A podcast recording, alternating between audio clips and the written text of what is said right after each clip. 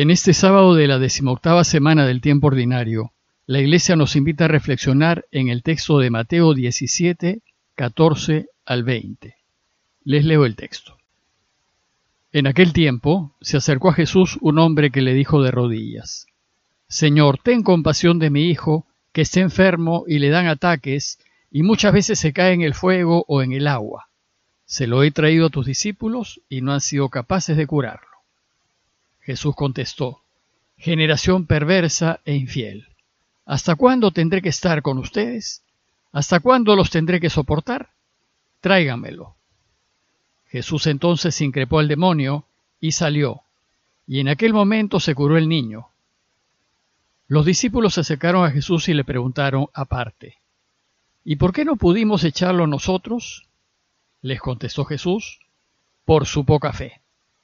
Les aseguro que si fuera su fe como un grano de mostaza, le dirían a aquella montaña que venga aquí, y vendría. Nada le sería imposible.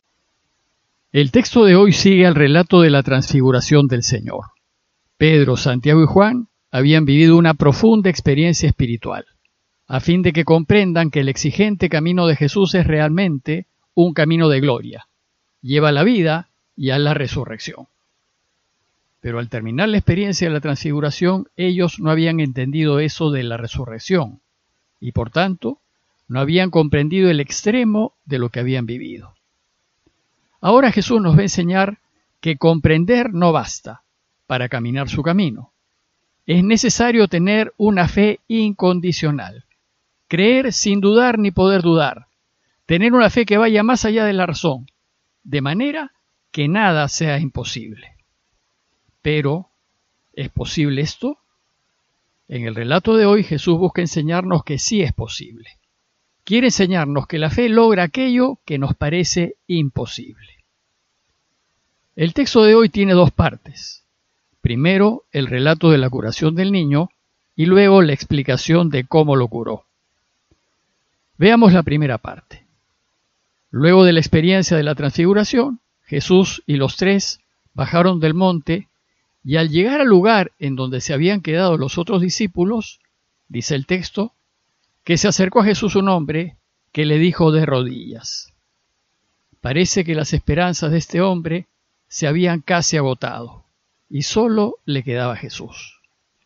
Agobiado por lo que le pasaba a su hijo, este hombre cree que Jesús lo puede curar.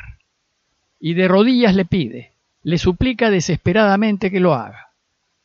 La postura de rodillas es aquí una postura de súplica y de una súplica desesperada. Y lo que le dice el hombre es, Señor, ten compasión de mi hijo, que tiene ataques y está muy mal. Muchas veces se cae en el fuego o en el agua. Aquí el hombre nos está describiendo la situación de su hijo, que era epiléptico. Los ataques de epilepsia vienen inesperadamente, en cualquier lugar, y no se pueden prever. Le dice que a veces los ataques le dan junto al fuego y termina herido o quemado, otras veces le dan junto al agua y corre el peligro de terminar ahogado. Es decir, debido a estos ataques, su hijo puede morir en cualquier momento. El hombre pues angustiado le pide a Jesús que se compadezca de su hijo. Ten compasión, le dice. La palabra compasión viene del latín compasio y a su vez del griego y significa sentir con el otro o padecer con el otro. Es sentir lo que el otro siente de manera que se te remueve el corazón y reacciones y hagas algo. Este hombre ha estado buscando ayuda, probablemente de médicos de la época, pero al no encontrar cura para el mal de su hijo, fue a buscar a Jesús.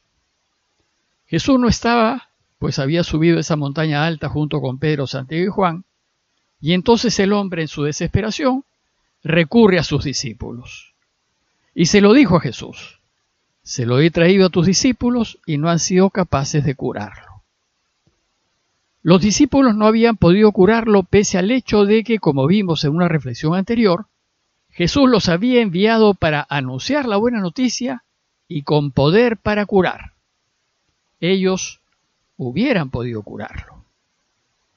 Para el público judío, al cual escribe Mateo, Toda esta escena es una invitación a reflexionar y a ver a Jesús como el nuevo Moisés, aquel que los liberará de todo mal. Pues así como Moisés subió al monte Sinaí y tuvo una experiencia de Dios, aquí Jesús ha subido al monte Tabor y ha tenido una experiencia del Padre. Y así como Moisés, al bajar del Sinaí, encontró que el pueblo de Israel había perdido la fe, así también Jesús, al bajar del monte Tabor, se encontró que sus discípulos no pueden curar porque también han perdido la fe. Entonces Jesús se exaspera y exclama, gente incrédula y perversa. Jesús dice casi lo mismo que dijo Moisés al comprobar la incredulidad de su pueblo. Dice Deuteronomios 32.5, se han pervertido los que él engendró sin tara, generación perversa y tortuosa. Y en Deuteronomio 32.20 dice, es una generación torcida, hijos sin lealtad. Aquí Jesús también se molesta por la falta de fe de sus discípulos. A pesar de tantos signos que les ha dado, dice, ¿hasta cuándo los tendré que soportar? ¿Cuándo finalmente entenderán? Y entonces, a fin de complacer al hombre afligido y demostrarles lo que es posible hacer, dice, tráiganmelo. Y le trajeron al niño. Nos dice el texto que entonces Jesús increpó al demonio y éste salió y en aquel momento se curó el niño. Es de notar que en ese tiempo la medicina estaba muy atrasada y había muchas enfermedades que no tenían explicación ni se sabía cómo curarlas. En esos casos la gente creía que la enfermedad era causada por demonios y este era el caso de la epilepsia. El hecho es que Jesús, con solo su voz, curó al hijo de este hombre. Producida la curación, viene la segunda parte del texto, que es la explicación de cómo lo curó. Dice Mateo que los discípulos se acercaron a Jesús y le preguntaron aparte. Jesús acostumbraba a enseñar a sus discípulos después, estando a solas y sin gente. Y la pregunta que le hicieron fue, ¿y por qué no pudimos echarlo nosotros? si ya tú nos habías enviado con el poder de curar y habíamos hecho curaciones? ¿Por qué esta vez no pudimos? Jesús les dice directamente, por su poca fe. Ustedes no creían que podían curarlo, tal vez porque un cuadro de epilepsia es muy aparatoso, y en consecuencia no lo curaron. Pues para curar se necesitan dos clases de fe. La primera es la fe de aquel que quiere ser curado. El que desea ser curado tiene que estar absolutamente convencido de que va a ser curado. Si recuerdan, cuando Jesús visitó Nazaret, Mateo nos dijo que no hizo allí muchos milagros por la falta de fe de sus coterráneos. Pero en este caso, el padre del niño sí tiene esa fe extrema y está convencido de que Jesús puede curarlo. La segunda fe es la fe de aquel que cura, si quien cura no está convencido de que puede curar, no va a curar. Y esta es la fe que faltaba a sus discípulos. Ellos creyeron que el caso del epiléptico era demasiado complejo y no se tuvieron fe, y por eso no pudieron echar al demonio. En cambio, Jesús sí pudo. Y luego de decirles la razón de su ineficacia, les explica lo que necesitan saber y les dice, les aseguro que si fuera su fe como un grano de mostaza, le dirían a aquella montaña que venga aquí y vendría. Nada le sería imposible. Es impresionante lo que aquí Jesús nos enseña y que da razón de todos sus milagros. Lo que nos está diciendo aquí Jesús es que la fe hace que funcionen otras leyes de la física que desconocemos y que nos hacen capaces de afectar el mundo material. Pero como esto no lo creemos, no lo podemos hacer. Sucede que la fe y la razón no se oponen, se complementan. Y Jesús continúa su enseñanza diciendo que la fe es capaz de mover montañas. Desgraciadamente desconocemos el poder de la fe, pero Él nos dice que para mover montañas nuestra convicción debe ser absoluta, total, fuera de toda duda. Jesús nos enseña que si nuestra convicción fuese tan solo del tamaño de un grano de mostaza, es decir, como la cabeza de un alfiler, entonces moveríamos montañas. Pero tener esa fe requiere de una vida intachable.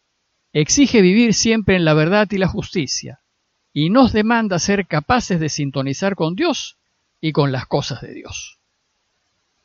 A manera de conclusión, los invito a preguntarnos, ¿y qué tan grande es mi fe? ¿Qué tan convencido estoy de que Dios puede hacer lo imposible? ¿Qué tan seguro estoy de poder hacer lo que Él hace? Y después preguntarnos, ¿y qué tan en sintonía estoy con Dios y con lo que Él quiere?